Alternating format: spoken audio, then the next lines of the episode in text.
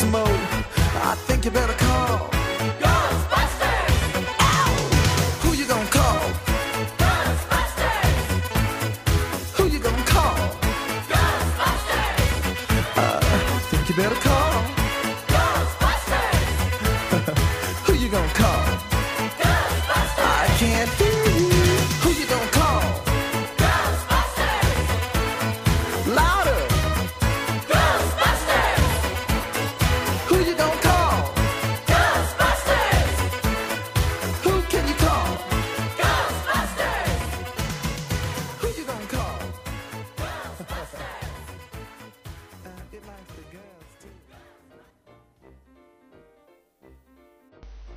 Hola chicos y bienvenidos a un capítulo más del Rincón Nostálgico de Elías. ¿Por dónde? Por la misma página que entraron para escucharlo. Glitch.cl Me encuentro una vez más en el segundo nivel subterráneo del edificio corporativo de Glitch.cl para grabar un nuevo capítulo de este podcast. A mi lado tengo un envase de Chandel que estoy engullendo, Chandel de Nestlé. No es que me auspicie, pero hace mi vida un poco menos miserable. Vamos con el capítulo de hoy. ¿De qué vamos a hablar en este podcast? Bueno, como ya supieron por la imagen que vieron cuando pincharon el link de la página para entrar, el capítulo de esta semana va a tratar de los cazafantasmas. ¡Ghostbusters! Eh, Oye, yo siento pena por la persona que. que. Ay, déjenme disfrutar el chandel primero.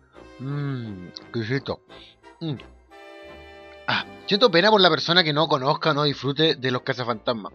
Personalmente, mi primera aproximación a los cazafantasmas, bueno, para quienes son nuevos en el podcast, esto, como su nombre lo dice, es el rincón nostálgico de Elías.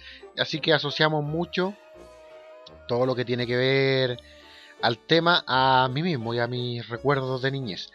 Bueno, eh, mi aproximación a los cazafantasmas empieza con la serie en caricaturas, de la que voy a hablar luego, porque, si, porque voy a prefiero tomar en orden cronológico el tema. Pero mi aproximación personal fue con la serie en caricatura de los cazafantasmas, y de hecho yo no supe hasta mucho tiempo después de estar viendo la caricatura que había una película. Y Y me acuerdo que la transmitió Canal 13 y viendo los comerciales yo ahí supe, va, Mitch, así que era una película antes de ser una serie de caricatura. Pero comencemos con el tema, comencemos con el, orden cronológico. La película. Los Ghostbusters es una una comedia de ciencia ficción de 1984, escrita y protagonizada también por Dan Aykroyd y Harold Ramis. Eh, ellos, Dan Aykroyd, Dan Aykroyd en realidad, es un comediante que viene de la escuela de Saturday Night Live, allá por eh, fin- finales de los 70 y principios de los 80, que era como siempre la única referencia o la única forma que se me ocurre de explicar el Saturday Night Live para las dos personas que viven debajo de una piedra y no saben lo que es. Eh, imagínense el happening chileno, ya en fin. Pero igual es una referencia súper eh, amplia, ¿cachai? Hay una, hay una diferencia muy amplia entre los dos programas, pero es como, no sé, la única persona que se me ocurre, la única forma en que se me ocurre explicar qué es el Saturday Night Live a, como le dije, a las personas ignorantes que no sepan lo que es. Bueno, Dan Aykroyd era un comediante aquí. Y Harold Ramis es un escritor también, un escritor de comedia. Más que un actor de comedia, es un escritor. Y ambos escriben esta película que es dirigida por Ivan Reitman. Que si no les suena, no es muy raro, pero él es el director de otras películas cómicas como Junior, esa es la que Schwarzenegger va a tener un hijo, ¿se acuerdan?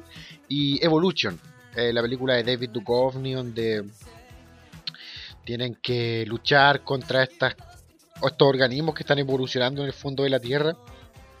Un pedazo de mierda de comedia, pero en fin. De hecho actúa Bill Murray en un papel, él es como el alcalde de la ciudad o algo así. Bueno, Los Cazafantasmas, aparte de estos dos actores y guionistas, es protagonizada por Bill Murray, Ernie Hudson, Rick Moranis y Sigourney Weaver. Eh, ¿De qué va la cosa? ¿De qué va la película? Eh, luego de perder su trabajo como eh, académicos en una universidad, tres parapsicólogos fundan los cazafantasmas. Y esa es una de las cosas que me encanta de la película, que en los primeros cinco minutos ellos pierden su trabajo, descubren que pueden cazar fantasmas, o sea, comprueban la existencia de cazafantasmas, de fantasmas, eh, eh, se dan cuenta que tienen la habilidad para capturarlo y abren este negocio para, eh, para cazar fantasmas. De hecho, es literalmente así. A ellos los llaman de una, un- de una biblioteca donde habían visto una, un fantasma de una mina que trabajaba en la biblioteca. Eh, eh, ellos arrancan de ahí, pero con un medidor. eh, Egon se da cuenta que por la estructura del fantasma cuentan con la tecnología para atrapar al fantasma. Luego vuelven a la universidad, se dan cuenta que el decano lo echó y ahora ellos deciden abrir este negocio de cacería de espectros. Y esto pasa antes de los primeros 10 minutos de la película. ¡Papum! Y parte ya el filme y lo que es la comedia. Mm, voy a seguir disfrutando de mi chandel. Mm. Ah, exquisito chocolate. Eh, bueno, ellos están en lo mejor cazando fantasmas. De hecho, les va tan bien el negocio que contratan a un a- a un cuarto cazafantasma hasta que aparece un tipo que se llama Walter Peck, que es como de la Asociación de Ambiente, lo que en Estados Unidos llaman la EPA, uno de estos ecologistas ridículos abraza árboles. Y, y él consigue un permiso para cerrar, para, para la unidad contenedora donde se guardan los fantasmas, para apagarla. Entonces los fantasmas que hayan capturado los cazafantasmas escapan por la ciudad y queda la zorra y todo esto eh, choca con con el, con el hecho de que hay una fuerza sobrenatural que se va a levantar desde de la tierra y va a, se va, va a manifestarse en la tierra y, y va a destruir va a destruir todo y va a irse todo a- a- al, a- al carajo. Eh, ¿Cómo se llamaba el tipo? Eh, Gosser. Gosser va a manifestarse en la tierra y va a destruir, va a conquistar el mundo. Eh, originalmente, el guion de, de Dan Aykroyd, que es de, de, la persona de la que nace, bueno, al que no lo sepa, Dan Aykroyd es el que interpreta a Ray Stantz en Los Cazafantasmas. El cazafantasma más, niñito en su forma de ser, un poco más, más infantil en su forma de ser. Y más buena onda el gordito, el gordito simpático, Ray Stantz. Bueno, a él lo interpreta Dan Aykroyd. Dan Aykroyd es guionista y el hombre que idea todo el concepto de los cazafantasmas. Aunque originalmente en su mente la idea era mucho más distinta. Los cazafantasmas iban a ser una especie de grupo SWAT que viajaba a través de tiempo y espacio cazando fantasmas y otras manifestaciones gigantes. De hecho, de una de estas ideas conceptuales viene el que pasó a ser el monstruo de Malvadisco que aparece al final de la primera película. Ya, esta es la idea original de Dan Aykroyd, de este grupo SWAT que viajaba por tiempo y espacio, cazando criaturas incon- incontrolables, gigantes, fantasmas gigantes, etc. entonces ya, pues hagamos esta película. Pero eh, los, los estudios rechazaron la idea porque se dieron cuenta de que fi- filmar esto era demasiado caro para la época y la verdad imposible.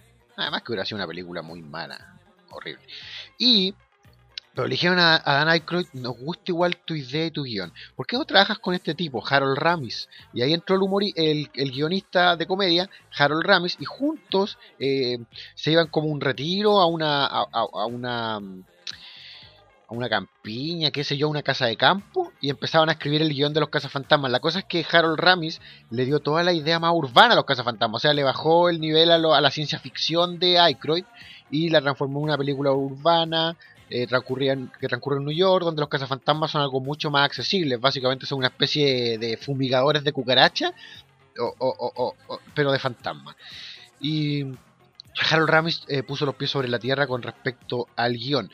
Eh, mientras se encontraban en la búsqueda de casting de los personajes, eh, se dieron cuenta que no tenían a quien interpretara a Egon. Entonces le dijeron a Harold Ramis que lo interpretara a él, ya que lo conocía muy bien por haber sido el escritor del guion, conocía el personaje. Y Ramis se negó mucho, mucho, mucho, hasta que al final ya se convenció e interpretó a Egon Spengler. ¿Se acuerdan del inteligente del ente? Él es el otro guionista de la película. Y luego comenzaron a contratar al resto del cast. Eh, a pesar de que se barajaron nombres como Eddie Murphy originalmente, al negrito de la película lo interpreta al, eh, al final Ernie Hudson. Él interpreta a Winston Sedmore. Eh, se dice que si lo hubiera interpretado Eddie Murphy, el personaje hu- hubiera entrado mucho antes a la trama de la película. Él entra alrededor de los 30 minutos, creo, de película. Aparece el personaje de mm, Winston Sedmore como alguien que contratan eh, forzadamente porque el trabajo de cazar fantasmas lo está sobrepasando. Mm. Winston Sedmore es el único de los cazafantasmas que no es científico. Todos los otros son, los tres son parapsicólogos. Eh, Peter Beckman, de hecho, es psicólogo, parapsicólogo y psicólogo. Eh, Egon tiene algo de físico y científico, pero todos los tres tienen en común que también son parapsicólogos, son estudiosos, estudiosos muy grandes. La, bueno, también está Rick, eh, bueno, está Rick Moranis en el papel de Tully, que es un vecino de Dana Barrett, que es el papel de Sigourney Weaver. Es un interés romántico de uno de los personajes, Peter Beckman, que se, eh, ambos, eh, Rick Moranis, Tully y, Sigourney Weaver, eh, Dana, se ven involucrados en que son parte, debido a una posesión espectral, son parte del regreso de Gosser, que la criatura, este ser demoníaco que viene a, a destruir la Tierra. Y por supuesto lo dejé para el final, el gran Bill Murray interpretando a Peter Beckman, que todo el mundo siempre asocia a ser el líder de los cazafantasmas, a pesar de que los cazafantasmas no tienen un líder por sí. Peter Beckman toma este papel debido a su personalidad, digamos.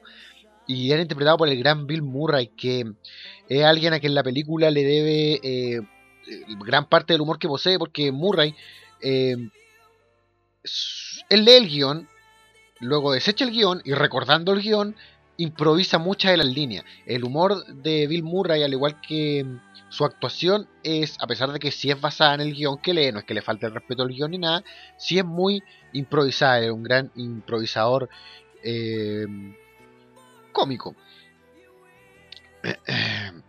Eh, eh, cuando uno empieza a leer la trivia de la película, se entera de que había muchos actores planeados originalmente para interpretar personajes. Por ejemplo, Dan Aykroyd trabajó mucho el guion original de Los Cazafantasmas con su amigo John Belushi, otro comediante de Saturday Night Live. Que, a ver, si no saben quién es John Belushi, eh, es uno de los dos Blue Brothers junto a, Dan Aykroyd en la película del mismo nombre. De la película original de los, Blue Brothers. Bueno, eh, eh, John, eh, John Belushi era, iba a ser originalmente Peter Beckman, pero John eh, murió. John Candy, este actor gordito, cómico también de gringo, también de la escuela Saturday Night Live, creo en realidad, iba a interpretar a Tully, el vecino, pero al final él estaba involucrado con otros filmes y no pudo actuar, no pudo actuar en la película. Ay, al final murió también John Candy. Y Paul Rubens iba a interpretar a, al malo, a Gosser, a la manifestación física de Gosser. Iba a, ser, iba a aparecer como un hombre eterno en la película, un hombre eterno sin ninguna característica especial. Eh, Paul Rubens al final no pudo hacer tampoco su papel y el papel de Gosser lo hizo una modelo. La mina que sale al final como Gosser en la película es una modelo chechenia o rusa o qué sé yo. Pero Paul Rubens, para los que no saben quién es, es Pee Wee Herman. Pee Wee Herman iba a ser originalmente Gosser en, en la película de los cazafantasmas. A mí me encanta esta película. Bueno, y, de hecho la película en sí por un lado me encanta porque es buena, obvio. Por otro lado me encanta porque genera una franquicia que luego se convierte en una segunda parte, cómics, serie de caricaturas y videojuegos. De los que vamos, todo esto lo vamos a hablar más adelante. Eh, busquen en internet si tienen. Voy a seguir probando mi chandel. Mm. Busquen en internet. Ah, si tienen la oportunidad. Escenas borradas de los cazafantasmas. Que mm, agregan muchas cosas interesantes. Por ejemplo, eh, un- algunas escenas más de pegajoso. O Slimer, este fantasma verde, que es el primer fantasma que cazan los cazafantasmas. ¿Se acuerdan en la escena del hotel? No es así el primer fantasma que ven, porque el primer fantasma que ven físicamente es el de la, la mina de la librería, la bibliotecaria, perdón, de la biblioteca, la, bibliotecaria la biblioteca. Bueno, no voy a hablar de la trama, no voy a cometer el error que cometí en el primer podcast de Volver al Futuro, de hablarles mucho de una trama que ustedes ya conocen, ya saben cómo funciona el concepto de los cazafantasmas y los equipos de protones, disparar a los fantasmas, eh, contenerlo, accionar la trampa, pum, y ahí los tres cazafantasmas, al final logran salvar el mundo de Gosser. Y eh, no sé ¿qué, qué otra cosa no he dicho. Está eh, Janine, la secretaria de los cazafantasmas, que tenía una especie de eh, eh, enamoramiento por Egon, enamoramiento no muy correspondido. Y siempre que hay que hablar de trivia de los cazafantasmas, una de mis favoritas, que ya la verdad la mayoría de las personas debe conocer, es la aparición de Ron Jeremy como un extra. Posiblemente algunos de ustedes no saben de verdad o fingen que no saben quién es Royan, perdón, Ron Wyatt Jeremy. Él es un hombre no muy alto, de bigotes, de pelo largo, gordito, un poco sucio, que es conocido por ser eh, una de las figuras más grandes de la industria de la pornografía. Él es un actor porno. Ron Jeremy es un actor porno. Mm, eh, si hay que escribirlo físicamente, ¿se acuerdan de una serie live action de Mario Bros? El- una serie con actores de Mario Bros, o sea que era una serie de caricaturas, pero que tenía bloques con actores. Eh, Ron Jeremy es idéntico al capitán Lou Albano, creo que se llama. Se llamaba, murió. El hombre que. Lou Albano, creo que se llamaba, era un tipo de lucha libre que interpretaba a Mario Bros. A Mario, a Mario, perdón, a Mario. Bros no es el apellido, Bros significa hermanos. Interpretaba a Mario en esta serie. Bueno, Ron Jeremy es muy parecido al personaje de Mario. Y Ron Jeremy es un actor porno. eh, eh, una institución dentro de una institución en Estados Unidos. Pues el tipo ha aparecido en más películas porno que cualquier otro actor. Y este hombre, Ron Jeremy, tiene un pequeño papel de extra en los cazafantasmas. Ni siquiera era un cameo. Porque en ese tiempo él no era famoso. Él, él de verdad estaba haciendo de extra. Y aparece en una escena en la que eh, eh, está llegando el, el, el, el Ecto 1, que es el auto de los cazafantasmas. Y hay un montón de gente viendo así como la zorra que está quedando con, con la ciudad, con los fantasmas. Y entre la gente que está ahí mirando está Ron Jeremy. Esto, para que lo busquen y lo vean, ocurre a la hora de película con 8 minutos y 25 segundos. No lo leí en internet. Estaba viendo la película y a la hora con 8 minutos y 25 segundos vi a Ron Jeremy al costado izquierdo de la película. Solamente funciona así si lo ven en una en la versión de 16 novenos de la película. Bueno, esto está todo bien documentado en internet. De hecho, ah, por un tiempo fue un rumor. Y finalmente el mismo Ron Jeremy en su página tiene una sección que es mi aparición en los cazafantasmas. Y está ahí, pueden ver las fotos. Una hora, 8 minutos, 25 segundos aprox. Va a aparecer Ron Jeremy al lado izquierdo de la película como un tipo de bigotes, pelo ondulado y un abrigo. Ron Jeremy, actor porno. Eh, luego de la de la película vino inmediatamente en el año 1980, entre el año 1986 y el año 1991 la serie de dibujos animados, que es la que yo conocía los cazafantasmas, los verdaderos cazafantasmas, The Real Ghostbuster. Eh, partamos por lo primero. ¿Por qué se llamaban los verdaderos cazafantasmas? The Real Ghostbuster. Había una serie que muchos de ustedes, algunos de ustedes pueden recordar, una serie live action también, que también tuvo una versión animada, que se llamaba simplemente Ghost Espacio Buster. Ghost Buster, no Ghostbuster junto como los de la película de los cazafantasmas. Esta serie era sobre. Era una comedia bien mula norteamericana. Sobre un par de viejos, o sea, un guatón musculoso pero viejo, un tipo otro viejo, flaco, y un adulto en realidad, no era tan anciano.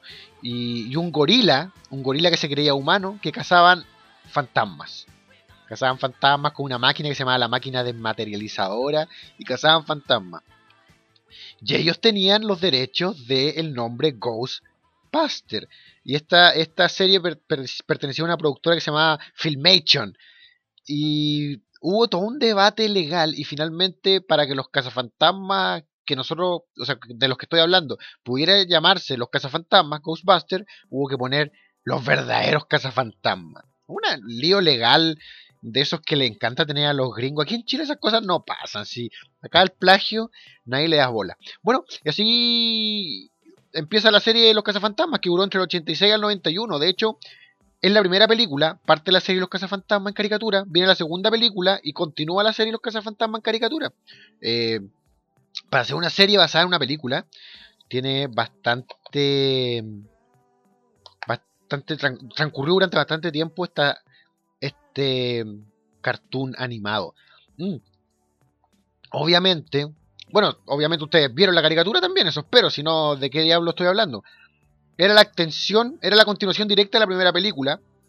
Los cazafantasmas habían vencido a, a, a Gosser, de hecho hablan un par de veces se hace mención de eso en la caricatura, y ahora tienen de, de mascota a pegajoso, sus, sus trajes cambiaron, ahora cada uno, cada uno tiene un traje de color distinto y se dedican a seguir combatiendo la actividad sobrenatural en Nueva York. Nueva York, dije Nueva York, Nueva York, New York. Eh, obviamente los actores originales no, no prestaron sus voces para la caricatura, aunque si bien eh, Bernie, eh, Bernie, Ernie Hudson, el ne- eh, Winston, intentó audicionar para el papel. Para los que no saben qué pasó después con Ernie Hudson, él siguió actuando. De hecho, fue el alcaide de la cárcel en esa serie espectacular de HBO, Oz. Eh, varios otros actores de doblaje reemplazaron a los personajes. Arsenio Hall hizo la voz de, de Winston Sedmore en vez de Ernie Hudson. Arsenio Hall, Hall el personaje que acompaña a Eddie Murphy en esa película um, Un príncipe en Nueva York. Esto lo sé también, ¿no? no es que lo haya leído en internet. Para que vean. Cuando leo en internet lo reconozco. Eh, bueno, muchos actores de voces interpretaron la- las voces de los cazafantasmas en esta serie en caricatura. Uno de ellos, y un dato anecdótico, es eh, Lorenzo Music. No sé si se pronuncia, se pronuncia Music o Music. Music. Music. Mr. DJ. No sé. Digamos Lorenzo Music. Eh, Lorenzo Music hizo la voz de Peter Beckman en, las, en la serie de los caza- Aquí viene un dato de trivia. Lorenzo Music hace la voz de Peter Beckman en la serie de caricaturas de los cazafantasmas. Bill Murray interpreta a Peter Beckman en la película Los cazafantasmas. Bill Murray se molestó un poquito porque encontró que Lorenzo Music estaba haciendo la voz de Peter Beckman igual que como había hecho la voz de Garfield, porque Lorenzo Music hacía la voz de Garfield antes de que saliera la serie en caricatura Los cazafantasmas. Y Bill Murray encontró que la imitación que hacía de la voz del de su de la voz era demasiado similar a la de Garfield. Lo curioso es que después, muchos años después, Bill Murray y no Lorenzo Music fue solicitado para hacer la voz de Garfield en la película live action de Garfield. O sea, que tienen en común Bill Murray y Lorenzo Music, que ambos han, han interpretado a los dos mismos personajes, uno en las versiones en caricatura y otro en las versiones cinematográficas. Peter Beckman y Garfield. Es un pedazo de trivia que a nadie le importa, pero yo encuentro bastante eh, divertida. Luego vino la segunda película, los caza- mientras ocurría la serie en caricatura, la- Los verdaderos cazafantasmas, vino la segunda película de 1989, Ghostbuster 2. Otra vez, al igual que en la primera película, Ray Parker Jr. eh, creó el tema musical, o sea, de hecho fue un arreglo del tema principal. De hecho, es el tema que escuchaban al principio de este podcast, el temita que les puse al principio. Ese tema de los cazafantasmas fue creado por Ray Parker Jr. Y para la segunda película tiene un arreglo, a pesar de que el mismo tema tiene un arreglo un poco más... eh, cambió un poco la canción, pero es la misma canción, ¿cachai? Eh, la segunda película es, similar en varios aspectos a la primera. Eh, otra vez los cazafantasmas parten desde cero. Ahora porque la actividad paranormal en Nueva York eh, desapareció. Ya no hay actividad paranormal. Los cazafantasmas les fue también venciendo a, a Gosser que ya no hay fantasma. El negocio se terminó. Peter Beckman es conductor de un programa de cable de lo paranormal. Ray Stan tiene una, una librería de ocultismo. Winston Sedmore hace apariciones junto a Ray también de en cumpleaños de niños vestido de cazafantasma. Y eh, Egon trabaja en un laboratorio haciendo experimentos psicológicos con la gente, no sé, algo así. Hacía que una pareja se peleara y, y le da juguete a un niño para analizar sus respuestas emocionales. Trabajaba en una especie de... No, es que sé yo, no sé quién. Hacía experimentos con las emociones de la gente. Y así empieza la segunda película. Eh, Dana lo intentó con Peter, no funcionó. Ella ahora tiene un hijo. Y de repente, de golpe, gracias a un cuadro poseído por el espíritu de Vigo el Inmortal, eh, la actividad paranormal vuelve a Nueva York. Vi- Vigo el Inmortal a través de una tonterita que es como un fluido que reacciona con la emociones humanas, hace manifestación de fantasma y queda la cagada en Nueva York de nuevo, reaparecen los cazafantasmas y salvan todo. Encuentro que se parece mucho a la primera película porque otra vez se trata de vencer a una fuerza demoníaca que viene a destruir la Tierra. La primera fue Gozer, la ahora es Vigo.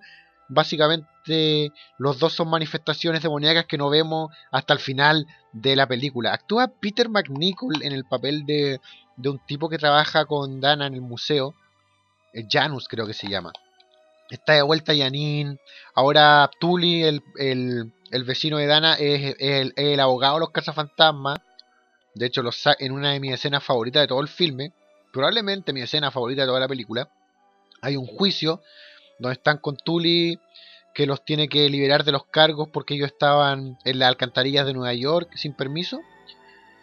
Y el juez los está condenando a la cárcel y se manifiestan unos fantasmas, que son los fantasmas de los hermanos Scoleri, unos tipos que el juez había mandado a la silla eléctrica hace mucho tiempo atrás y tratan de matarlo y atacan a los cazafantasmas y ellos lo atrapan en la corte. Esa parte me encanta, búsquenla en YouTube, busquen la escena de los hermanos Scoleri de los cazafantasmas, si es que ya no la han visto, o si siquiera le le interesa. Y así termina la segunda película de Los Cazafantasmas. La franquicia ya estaba lista. eh, obviamente está dando dinero. Una vez más buenas críticas. Ahí pasó mucho tiempo en los que otra vez no había eh, producto nuevo de los cazafantasmas. Girábamos en torno a las repeticiones de la serie de caricatura, las películas, y, er- hasta que al final, gracias a el dios en el que en realidad no creo mucho, aparece en el año 1997 The Extreme Ghostbuster, una serie en caricaturas que era la, la continuación de toda esta parafernalia que había pasado con los cazafantasmas. Como suele pasar, las películas no reconocen a las caricaturas como eh, cánones para el guion. O sea, en términos cinematográficos viene la primera película y la segunda película. Pero las caricaturas sí reconocen a las películas como canon. Entonces, para la caricatura Extreme Ghostbusters se contaba todo hacia atrás. Primera película, primera serie de animación, segunda película. Todo era parte de su línea argumental. Eh, en el año 1997 la actividad paranormal en Nueva York ya no existía otra vez. Cada cazafantasma había seguido su camino. Re- Creo que Rey era vendedor de autos usados, pero apenas sale la serie en el último capítulo, voy a hablar de eso. Pero la serie giraba en torno a Egon Spengler. Egon era el único que se había quedado en Nueva York daba clases y mantenía lo poco que quedaba de la del edificio de los cazafantasmas, que era una, bueno, no lo dije antes, pero era una estación de bomberos, el edificio de cazafantasmas era una estación de bomberos que ellos compraron. Bueno, y el Ecto 1 era un carro mortuorio, mortuorio era una, una limusina de, de funerales que habían convertido en el Ecto 1. Eh, ¿O era una ambulancia? No, no, si era un carro. En realidad tengo la duda. Era una ambulancia, una ambulancia antigua, el Ecto 1. ¿O era un carro mortuorio? Oye. No, si era un carro mortuorio. Me quedo con esa opción. Me quedo con esa versión. Eh, ya, Egon eh, ya era un viejo cuarentón profesor. eh, y entre sus clases, con su ramo de paranormal lo tomaron un- unos pocos alumnos. Y debido a que volvió a brotar la actividad paranormal en Nueva York, se volvieron a formar los cazafantasmas con Egon como líder y estos jóvenes nuevos como cazafantasmas. Estaba Eduardo, que era un latino, estaba Roland, que era el típico negrito, era como el regreso de Winston, estaba Garrett, que era eh, un minusválido, pero un atlético, un atleta minusválido, en silla de ruedas.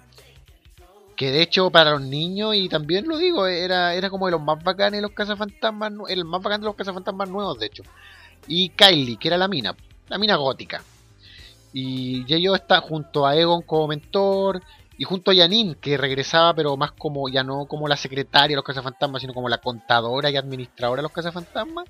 Esta serie duró 40 capítulos, que no es menor. Sería el equivalente a, a, la- dos años de, de producción, quizás tres años de producción máximo. Y lo bacán de esta serie, que a pesar de que no, no me volvió loco, lo bacán que tenía era que era el regreso de los cazafantasmas después de mucho tiempo. Y de que su capítulo final, arco argumental que se dividió en dos episodios, traía de regreso a los cazafantasmas originales. Eh, según esta serie, Winston había sido un piloto, se convirtió en piloto, Ray vendía auto. eh, Peter estaba, creo que Ray vendía auto, la verdad no me acuerdo, sí, eso hacía. Peter estaba intentando sacar en marcha, vender los guiones de una nueva película, Los Cazafantasmas, etcétera, etcétera. Y regresan y vencen a este fantasma que, que aterrorizaba Crucero en el mar. Y así terminó la serie. Y así fue terminando más o menos la franquicia de los cazafantasmas. O sea, no, no, no, no. No terminar la franquicia. Terminar la línea argumental hasta ese momento. Sí hubieron cómics, varios cómics de los cazafantasmas. Algunos que no son aceptados como canónicos. Unos que salieron en Inglaterra, que incluso había uno que contaba la supuesta vida pasada de Pegajoso, de Slimer. eh, Que había sido un rey que murió de un infarto cardíaco. Y, pero otros cómics, cómics que continuaban la. dan más, expandían el universo. Yo no recuerdo haber estado bajando un tiempo y leer, leyéndolo. Y creo que hasta el día de hoy sigue saliendo, pero con mucho espacio entre revista y revista. De todas maneras, una gran franquicia Los Cazafantasmas que disfruto mucho como película. Me encanta la 1, me encanta mucho la 1. La 2 también me gusta. No, em, la 2 tiene muchos momentos buenos que quizás son mejores que los momentos de la 1. Por ejemplo, la escena de los hermanos Scoleri. Pero, como película completa, creo que prefiero la 1. Además que, puta, estos tipos... eh, era una comedia. La- los Cazafantasmas es una comedia, pero funciona mucho mejor, de hecho, como película de ciencia ficción y misterio. Así que véanla, la van a disfrutar mucho y todos, todos son grandes actores, todos, desde los grandes, los papeles importantes de la película, hasta los papeles más, más pequeños. Lo que me da pena siempre cuando veo los cazafantasmas es que Rick Moranis, que hace, hace a Tully, que en otras películas, por ejemplo, interpreta a Dark Helmet en Spaceball, la parodia de, de Guerra de la Galaxia, con el tiempo dejó de actuar, hizo voces hasta el año 2000, y no es que haya renunciado completamente a la actuación, pero ya no actúa. De repente cuando un papel como de doblaje se le da, participa, un papel de poner voces. ¿Por qué? Porque su esposa murió y el tipo se alejó de la actuación y él mismo dijo, ¿sabes qué? Estoy más cómodo ahora que estoy alejado de la actuación y nunca se sintió cómodo en Hollywood. Eh, Rick Moranis, tremendo comediante canadiense. Bueno, vamos a- a- al tema de, este podcast y seguimos con la segunda parte que ya involu- involucra los juegos de video aquí. ¿Por dónde? Por glitch.cl.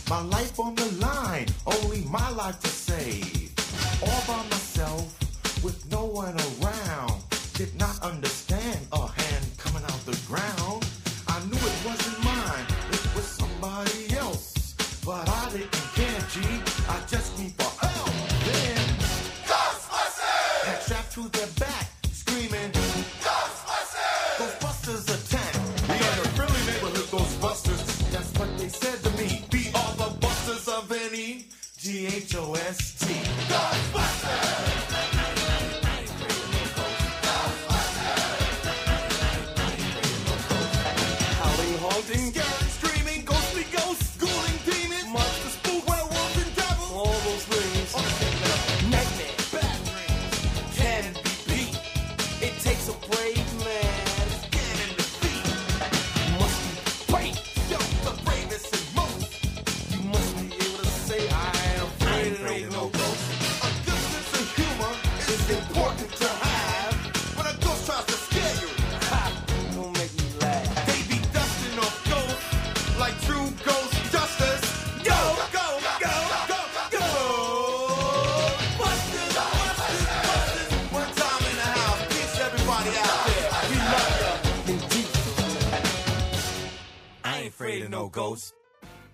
Oye, pa- ¿para qué vamos a andar con cosas? Muy buenos los cazafantasmas, pero... No me gusta la música ochentera. De hecho, para musicalizar este podcast intenté bajarme la... Perdón, conseguir las copias de seguridad de la banda sonora de la serie en caricatura de los 80, finales de los 80. Y era un... No la música incidental. La música incidental de la serie en caricatura es muy buena. Pero ah, eh, cuando tú intentas buscar la banda sonora oficial de los cazafantasmas, la- los verdaderos cazafantasmas, la serie en caricatura, te encuentras con puros temas cantados, ochenteros, y es horrible la música de los 80. ¿En qué estaban pensando?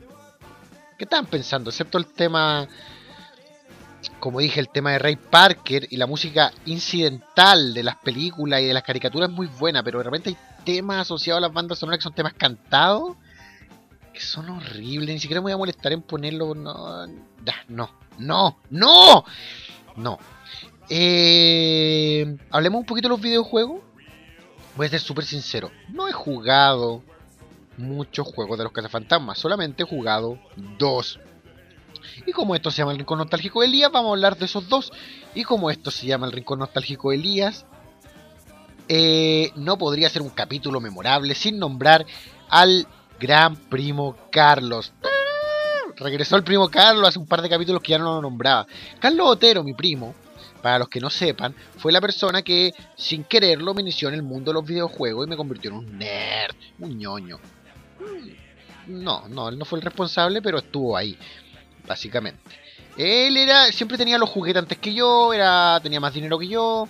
Él tuvo Atari, yo tuve Atari, él tuvo Nintendo, yo tuve, no tuve nada, él tuvo Super, yo tuve Super, y así eh, siempre se convertía como una carrera armamentística, pero de consolas. Eh, Carlos tenía Atari, como todas las cosas que él tenía, no me las prestaba. Eh, no, pero Carlos ahora es, un gran amigo mío. Carlos Otero, salimos a tomar de repente y a curarnos y todo el cuento. También vive acá en Santiago. Carlos tenía Atari. No me lo prestaba mucho. Mi madre me compró un Atari. Para mi madre saber qué Atari comprarme se asesoró por Carlos, este niñito pequeño, que tenía dos años más que yo solamente. Y asesoró a mi madre en en comprar un Atari. Me compraron el Atari 65X, este teclado horrible que se conectaba a una casetera y los joysticks y todo el cuento. Eh, pero de qué sirve un Atari sin juego, esos cassettes que cargan en 5 horas interminablemente mientras algunos, algunos juegos traían el frontón o el Pong para jugar mientras cargaban los juegos. Bueno, me compraron un cassette con 6 juegos. Uno de esos juegos era Popeye, lo recuerdo muy bien. El otro juego era eh, una versión de Mario Bros. Pero esta que sale como minijuego en el Mario 3. O que también existe en arcade, creo, esta. En la que estaba el Pou al medio. Y hay que pegarle a las tortugas. Y a una abeja. Una versión competitiva entre Mario y Luigi porque nacía más puntos. Esa versión de Mario Bros. venía en el cassette. Perdón, vi, vi, vi, mi sinusitis crónica. Em, también creo recordar un juego que se llama Oil, que era una especie de... Se está pegando el... Adobe Audition, ¿se está pegando? ¿Público? ¿Escucharon bien? En fin. Eh, Oil, que era una especie de Pac-Man. Y no recuerdo qué otro juego. Eran seis, no recuerdo cuál era los seis específicamente. Pero el primero era Los Cazafantasmas. Primer juego, versión de Atari. Eh, un juego de, de 1984, quise decir, no de mierda, de 1984, pero sí era un juego de mierda. No, no, no, supongo que a grandes rasgos no era un juego malo ni muy distinto a la mayoría de los juegos de Atari, pero entender la dinámica del juego y partir, a, partir jugándolo era imposible porque tenía cero instrucciones eh, yo nunca supe cómo jugarlo, nunca lo entendí. Cero instrucciones. Eh, cero eh, guía escrita que te ayudara a cómo entenderlo. De hecho, yo acabo de aprender hace un poco más de un año a, jugar el juego gracias a, un capítulo del Angry Video Game Nerd. Los que no conocen a James Rolfe y su trabajo como Angry Video Game Nerd tampoco sé qué hacen aquí. Busquen en cinemamassacre.com o busquen Angry Video Game Nerd en Google y van a saber de quién estoy, de quién estoy hablando. Él hizo un, un video sobre los videojuegos Los Cazafantasmas y habló de este juego y lo eh, al fin lo enseñó a jugar. Básicamente tú tenías que construir un auto, luego tenías que salir con el auto a patrullar la ciudad, eh, comer ciertas ítems mientras recorrías la ciudad, estacionarte en un mapa en lugares específicos, eh, cazar fantasmas, luego volver a patrullar cazar fantasma, volver a patrullar, cazar fantasma, hasta que se llenaba una especie de marcador y podía acceder al edificio central del juego, que estaba marcado como Zul. Que Zul era uno de los espíritus que poseía, no me acuerdo si a Dana o a Tuli, para eh, despertar a Gosser en la película. Bueno, este edificio podía entrar cuando alcanzaba ciertos requisitos en el juego, cierto puntaje, y llegaba, subía ahí el edificio, las veintitantos pisos y cazaba y mataba a Gosser. Y de eso se trataba el juego. Explicándolo así suena fácil, pero como un niño intentando jugarlo en Atari, era indescifrable. Además que la música era horrible. Eh, lo otro, por alguna razón, este juego no lo pude cargar más de un par de veces en el Atari. Luego, cada vez que lo intentaba correr, daba siempre el mismo error de conteo y nunca se podía cargar el juego. Horrible. De hecho, lo jugó más mi primo Carlos que yo. Me compró un Atari. O sea, ayudó a mi mamá a comprar un Atari, le asesoró. Ayudó a mi mamá a elegir un juego para mí. Y jugó el juego él. Y yo no pude jugarlo. Estaba el Ecto 1, estaba el auto de Yanin. Que no me acuerdo si a ese auto de Yanin lo llamaban cariñosamente el Ecto 2 o el Ecto 3, no me acuerdo. Había un helicóptero, los cazafantasmas también y una mini moto. Todos inventos de la caricatura para vender. Eh, hoy hablé de la caricatura y no hablé de los juguetes de los cazafantasmas que me encantaban. Yo iba, yo siempre iba a Otto Kraus, una juguetería que en paz descanse, y con mi cara de niño pobre y con pena miraba cómo habían organizado en la vitrina los juguetes de los cazafantasmas, era hermoso, estaban los cazafantasmas originales, con sus trajes originales, estaban los cazafantasmas, me refiero a originales de la serie en caricatura, de colores, estaban los cazafantasmas con ropa ochentera, habían fantasmas, había un Paco que se convertía en esqueleto, había un hombre lobo, estaba la base de los cazafantasmas, era la raja la base de los cazafantasmas. Juguetes que nunca tuve. Yo tuve al Ray del traje original y tuve al Legon Spengler del traje ochentero, que era un terno blanco con corbata. Una estupidez. Em, regalos de mi madre. Muy avara, comprarme dos figuritas. ¿Cuánto gastó? ¿8 lucas? Vieja de mierda. Eh, ya, pero ¿qué pasó? No pasó nada nuevo con los cazafantasmas. Yo no pegó la Adobe. Se me pegó la Adobe. Eh, fue por insultar a mi madre. En fin, eh, yo no jugué nada a los cazafantasmas hasta que en el año 2009 Gracias a la gente de Atari apareció eh, Ghostbuster The Video Game en el año 2009, traído por Atari. Eh, un juegazo, un juegazo de Xbox, de Play 3, de PC, de Wii, de DS, salió para todas las putas consolas. Claro que la versión de Wii es distinta a las otras versiones, la de DS también, pero la versión de PC, Xbox y Play 3 son idénticas. Y bueno, las tres, las tres siguen como tienen la misma guion, si cambian un poco las etapas de la de nomás y el diseño de personaje. En Wii se hace de manera caricaturesca, en eh, la otra Xbox, eh, PC y Play 3 son más realistas el diseño de los personajes, pero el guion es el mismo. Eh, y eso es muy importante, el guion de este juego. El mismo Dan Aykroyd con el mismo Harold Ramis, los guionistas originales, fueron asesores durante la escritura de este guion y lo escribieron en gran parte. Eh, Dan Aykroyd dijo, si ustedes lo que están esperando es una tercera película de los cazafantasmas, este juego es la tercera película. Sin que esto eh, desmienta el hecho de que a futuro pueda haber una tercera película, que es un rumor constante. Pero Dan Aykroyd lo dijo, si quieren una tercera película, esta es la tercera película. Y mm, lo bacán de este juego, o sea, lo que me, me gusta partir diciendo que lo bacán de este juego, es que las voces de los cazafantasmas y de los personajes vuelven a ser los actores originales de la película. Está Bill Murray de regreso, está Ernie Hudson de regreso, Harold Ramis de regreso, Dan Aykroyd de regreso. Incluso el actor que no recuerdo cómo se llamaba, que hacía Walter Peck, el villano de la primera, o sea, el tipo que les quería cerrar la, el negocio, está de regreso. El actor que es el malo de la película La Mosca, bueno, malo entre comillas, pero es como el, el, tipo pesado, el hijo puta de la mosca, con Jeff Goldblum. Em, él está de regreso y todo haciendo las voces originales de la, la mina que hacía de Janine, que se me olvida el nombre, la actriz que hacía de Janine, no, no lo anoté en ninguna parte. En fin, ella también está de regreso. O sea, todo el puto mundo is back. Is back. Y el juego, además de ser un buen juego con toda esta onda de de shooter en, en tercera persona.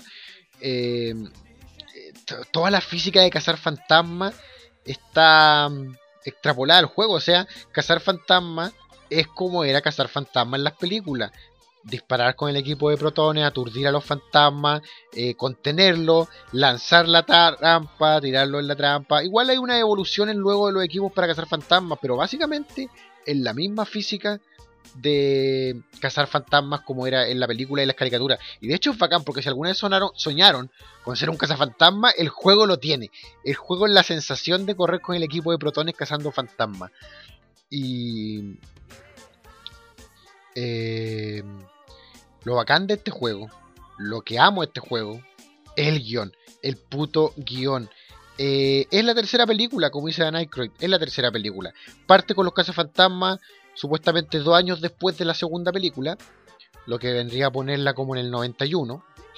Eh, hoy me acabo de acordar y no lo podía dejar pasar por alto. Me encanta el cameo en la segunda película de Chismarín. Chismarín es el actor que dice: Oye, mira, el Titanic, eh, mejor tarde que nunca. Me encanta esa escena tan graciosa cuando llega el Titanic fantasma en la segunda película y hay un cameo en Chismarín, es uno de los dos empleados del puerto. Vuelvo al juego. Eh, La, el guion transcurre dos años después de la primera película, debe ser como el año 91, 92, depende. Eh, a los cazafantasmas le da súper bien cazando fantasmas, el negocio va bien. Eh, de hecho, hasta el mismo Winston tuvo la oportunidad de sacar un doctorado, estudió y sacó un doctorado. Ya no es solamente el conductor y mecánico de Ecto 1 y Cazafantasma, ahora tiene un doctorado, igual que sus compañeros. Y vuelve la actividad paranormal de en Nueva York, o sea, vuelve o sea, ya estaba, no se había ido, a los cazafantasmas le da bien, y vuelve lo que viene a ser el cuento por revivir a Gosser. Eh, se supone que el arquitecto que construyó el edificio de Dana, eh, que se nombra en la, primera película solamente, Iván Chanro creo que se llama, no me acuerdo, eh, vuelve como manifestación espectral y quiere y posee a cierta gente y quiere volver a levantar el espíritu de de Gosser, no, perdón, de. Sí, de Gosser, Gosser el Gosseriano. Gosser el Gosseriano. Ay, Dios mío. Eh, y va a quedar la cagada otra vez en Nueva York los cazafantasmas, obviamente, eh, a lo largo del juego van descubriendo esto y van detrás de el gran demonio. Pero, ¿quién eres tú? ¿Quién eres tú como jugador? Tú no eres un cazafantasma, tú eres el novato, el rookie. Se supone que les está yendo tan bien a estos tipos que necesitan un quinto cazafantasma y están probando equipos nuevos. Así que te tienen a prueba, como el novato, para por un lado probar estos equipos nuevos y para otro lado, una vez que empieza a quedar la, la embarrada en Nueva York, eh, salvar a todo el mundo. Eh, gran juego, gran guion, divertido. Eh, típico juego en el que no hay un, un, un nivel de energía que baje hasta morir, sino que tú te vas recuperando eh, a la larga que no te están atacando, si tus compañeros caen los puedes levantar, si tú, si tú mueres o, o caes, mejor dicho, tus compañeros te levantan a ti. Eh, y, lo bacán del juego es que por el guion tú te sientes un cazafantasma, tú estás ahí con, con los otros cuatro cazafantasmas. Tú eres el quinto cazafantasma y estás ahí con ellos y sientes la presencia y lo importante que es cada uno de tus compañeros. Hay como una, sintéticamente hablando, obviamente, no estoy diciendo que sean personas reales, pero es como una camaradería eh, sintética en el juego. Y además que la, tener de regreso a los actores originales haciendo las voces, oiga, es una delicia. Más delicioso que el chandel con chocolate que me terminé, pero que igual voy a untar el dedo en el envase para raspar lo último de chocolate. Ah, ya lo había hecho, se me había olvidado. Bueno chicos, eso fue el rincón nostálgico de Elías de esta semana. Que como se habrán dado cuenta, a veces me atraso, a veces lo hago, a veces no. ¿Cuándo se me para? ¿Qué me, qué me, qué, qué, me venía a decir algo? Ah? Igual lo van a escuchar. Eh, bueno, gracias por haber escuchado este capítulo. Eh, no, les voy a fallar menos. Les voy a empezar a fallar menos y voy a tener los capítulos más, más a la fecha. Pero como siempre, sin adelantar lo que voy a hablar. Vamos con el último tema de este Rico Nostálgico Elías, gracias por tomarse la molestia de escucharlo en serio, ojalá lo hayan disfrutado. Gracias por los buenos comentarios en los de Volver a Futuro y en todos los rincones nostálgicos en general. Y sigan comentando y si les gusta, tuiteenlo, pónganlo en Facebook, en fin. Demuestren su cariño y ayuden a esparcir la palabra mía y la palabra de glitch.cl. Escuchen el tema, nos vemos muchachos, cuídense hasta pronto.